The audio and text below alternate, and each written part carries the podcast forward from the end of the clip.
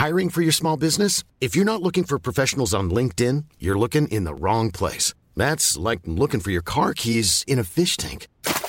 LinkedIn helps you hire professionals you can't find anywhere else, even those who aren't actively searching for a new job but might be open to the perfect role. In a given month, over 70% of LinkedIn users don't even visit other leading job sites. So start looking in the right place. With LinkedIn, you can hire professionals like a professional. Post your free job on linkedin.com/people slash people today.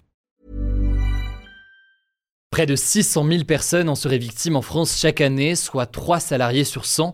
Aujourd'hui, on va parler d'un problème dont on parle peu, beaucoup moins par exemple que les accidents de la route par exemple. Ce sont les accidents du travail et c'est un sujet tristement d'actualité. C'est donc le sujet à la une de nos actualités du jour aujourd'hui. Alors, un accident du travail, selon la définition officielle, c'est un événement soudain qui se déroule lors de périodes de travail et qui cause ensuite un dommage soit physique, soit psychologique. Ça peut être une chute, une brûlure, une fracture, un malaise, un choc émotionnel suite à une agression, etc., etc. Ces accidents, dans certains cas, ils sont mortels et selon les autorités, ils auraient causé la mort de près de 800 personnes en 2019. Et malheureusement, ces accidents du travail sont à l'échelle, en tout cas européenne, un problème particulièrement français. En effet, la France est aujourd'hui le pays européen qui a le taux d'accidents du travail le plus élevé en Europe, devant la Bulgarie, la Lituanie ou encore la Roumanie, selon la Confédération européenne des syndicats. Et si on regarde un peu plus euh, précisément la question des accidents mortels, eh bien euh, sur les accidents mortels,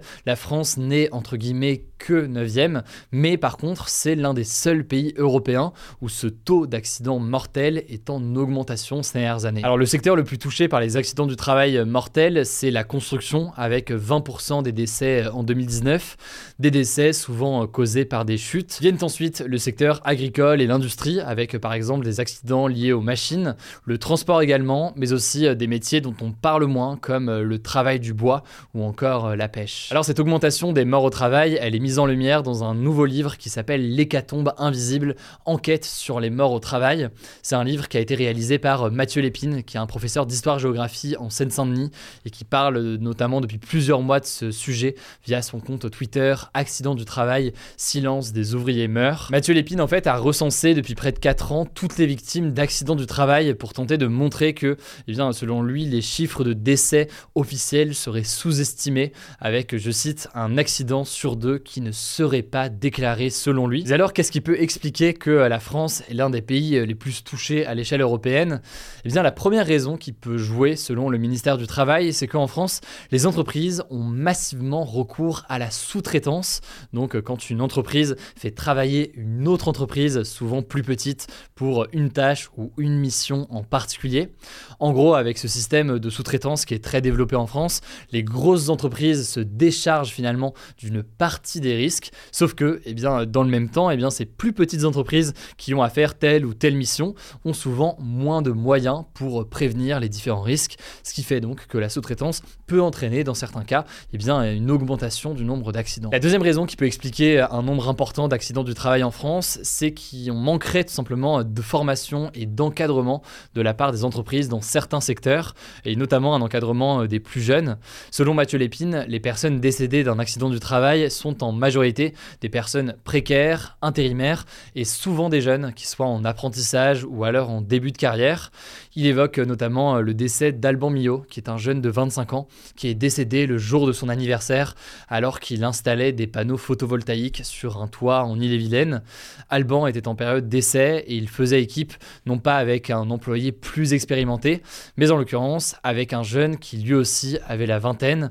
Il ne portait pas d'ailleurs son équipement euh, de sécurité. Ses parents étaient d'ailleurs invités euh, la semaine dernière de Mediapart et de leur émission en ligne. Je vous mets un lien en description si vous voulez en savoir plus, mais le procès de l'entreprise qui employait Alban devrait avoir lieu a priori dans les prochains mois. Et justement, en fait, selon Mathieu Lépine, la justice française n'est aujourd'hui pas suffisamment ferme concernant euh, ces questions d'accident du travail. En fait, globalement, euh, ce qui revient souvent, notamment de la part des syndicats, c'est une volonté que les employeurs soient plus rapidement et davantage condamnés, que ce soit des condamnations, des amendes ou autres, bref, tout un tas de choses qui auraient pour objectif du coup de mieux prévenir finalement ce genre de problème. Et là-dessus, par exemple, le journal La Provence évoque par exemple le décès d'un apprenti bûcheron de 22 ans en 2018 dans les Alpes de Haute-Provence.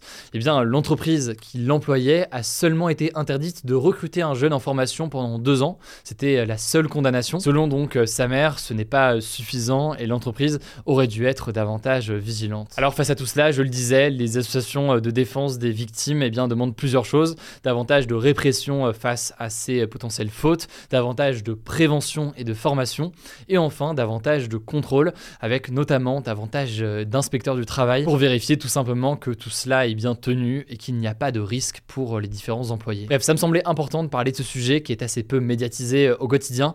Je vous laisse avec Paul pour les actualités en Merci Hugo, salut tout le monde. Première actu, ça parle de géopolitique.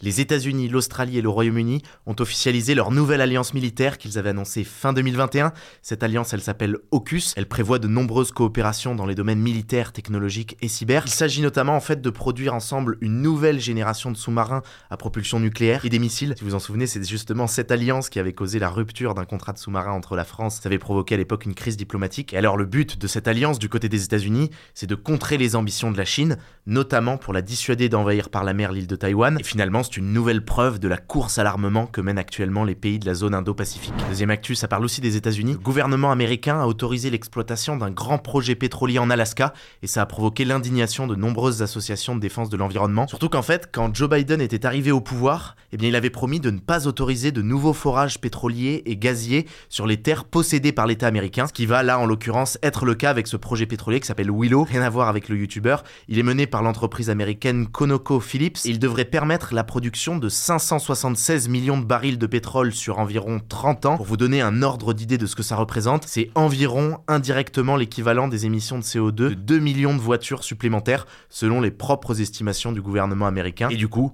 eh bien, les défenseurs de l'environnement voient dans ce projet une véritable bombe climatique qui va contribuer à aggraver encore le changement climatique, alors que selon les experts de l'ONU pour le climat, eh bien, il faut réduire notre utilisation d'énergie fossile et de pétrole. Troisième actu, l'Afrique de l'Est a été fortement touchée par un cyclone hors norme qu'on a appelé Freddy. Hors norme déjà parce qu'il est en passe de devenir le cyclone le plus long jamais enregistré. Météo France l'avait qualifié à sa formation début février de monstre et hors norme aussi parce qu'une fois arrivé sur les côtes africaines, il a fait une trajectoire qui n'avait jusqu'ici presque jamais été observée dans le passé par les météorologues en faisant une sorte de boucle et donc en revenant frapper des zones qui avaient déjà été touchées fortement par le séisme, notamment au Malawi, au Mozambique et à Madagascar, où donc très concrètement ce cyclone Freddy a engendré des vents violents, des pluies torrentielles qui ont provoqué des inondations et des coulées de boue, avec un lourd bilan humain déjà. Selon un bilan encore provisoire, on compte plus de 110 morts, un bilan qui devrait vraisemblablement s'alourdir parce qu'il y a encore des dizaines de disparus, et il y a aussi de nombreux dégâts matériels, des dizaines de milliers de personnes se retrouvent également actuellement sans logement. Quatrième info, on va parler cette fois de la réforme des retraites en France. La commission mixte paritaire, un groupe de 7 députés et de 7 sénateurs, va se réunir ce mercredi pour discuter d'une nouvelle version de la proposition de loi. Alors c'est une étape marquante, c'est une procédure qui arrive en gros quand l'Assemblée et le Sénat n'ont pas réussi à se mettre d'accord sur une même version du texte. Et donc là, ce petit groupe de députés et de sénateurs vont devoir travailler ensemble à une version du texte qui prenne en compte les modifications faites par le Sénat et l'Assemblée lors des débats. Et cette nouvelle version sera ensuite soumise ce jeudi au vote du Sénat et de l'Assemblée. Alors dans ce contexte du début de la commission mixte paritaire, eh bien les syndicats ont organisé ce mercredi une nouvelle journée de grève de manifestation, la huitième depuis le début de la contestation, avec un trafic par exemple encore perturbé dans les trains et les transports en commun. Dans l'énergie, plusieurs raffineries où l'on transforme le pétrole en carburant seront également toujours en grève. Et les éboueurs continuent également à faire grève. Vous avez sans doute vu ces images de poubelles qui s'entassent dans plusieurs villes, comme à Paris ou à Nantes. Cinquième info, le niveau de 80% des nappes phréatiques est actuellement inférieur à la normale en France, selon un nouveau chiffre du Bureau de recherche géologique et minière. Alors les nappes phréatiques sont ces grandes poches d'eau sous la surface de la Terre. Elles sont censées se recharger pendant l'hiver quand il pleut sauf qu'à cause de la forte sécheresse qu'a connue la France en février, eh bien ce rechargement est bien inférieur à la moyenne à l'heure qu'il est. Le truc c'est que ces nappes phréatiques ce sont nos principales réserves d'eau douce dans lesquelles nous pouvons puiser potentiellement l'été lorsqu'on manque d'eau et donc ça fait craindre des restrictions d'eau cet été au moment où les précipitations vont devenir encore moins importantes et d'ailleurs eh des mesures de restriction d'eau ont déjà été mises en place dans 5 départements français alors que l'hiver n'est même pas encore terminé. Si vous voulez en savoir plus sur ce sujet, on en avait parlé longuement dans un épisode des Actus du jour il y a 3 semaines, on vous met le lien dans la description. Dernière actu, on a appris ce mardi la mort de l'ancien athlète américain Dick Fosbury. Alors son visage vous est sans doute inconnu, mais son nom l'est peut-être moins si vous avez eu du saut en hauteur au collège ou au lycée en EPS. En effet, Dick Fosbury a révolutionné son sport avec une technique qui porte aujourd'hui son nom. Avant lui, en fait, les sauteurs et les sauteuses en hauteur sautaient la barre en s'enroulant du côté du ventre et certains sautaient aussi par-dessus avec les pieds, ce qu'on appelle en ciseaux. Et de son côté, Dick Fosbury, lui, a commencé à sauter la barre en s'enroulant autour de la barre, mais du côté du dos, à l'opposé. Et ça s'est avéré très efficace. Il a gagné la médaille d'or au JO de 1968 à Mexico. Et finalement, tous les athlètes ont fini par adopter cette technique de 100 hauteur qui est aujourd'hui la norme. Voilà, c'est la fin de ce résumé de l'actualité du jour. Évidemment, pensez à vous abonner pour ne pas rater le suivant, quelle que soit d'ailleurs l'application que vous utilisez euh, pour m'écouter. Rendez-vous aussi sur YouTube ou encore sur Instagram pour d'autres contenus d'actualité exclusifs. Vous le savez, le nom des comptes, c'est Hugo Décrypte. Écoutez, je crois que j'ai tout dit. Prenez soin de vous et on se dit à très vite. Planning for your next trip?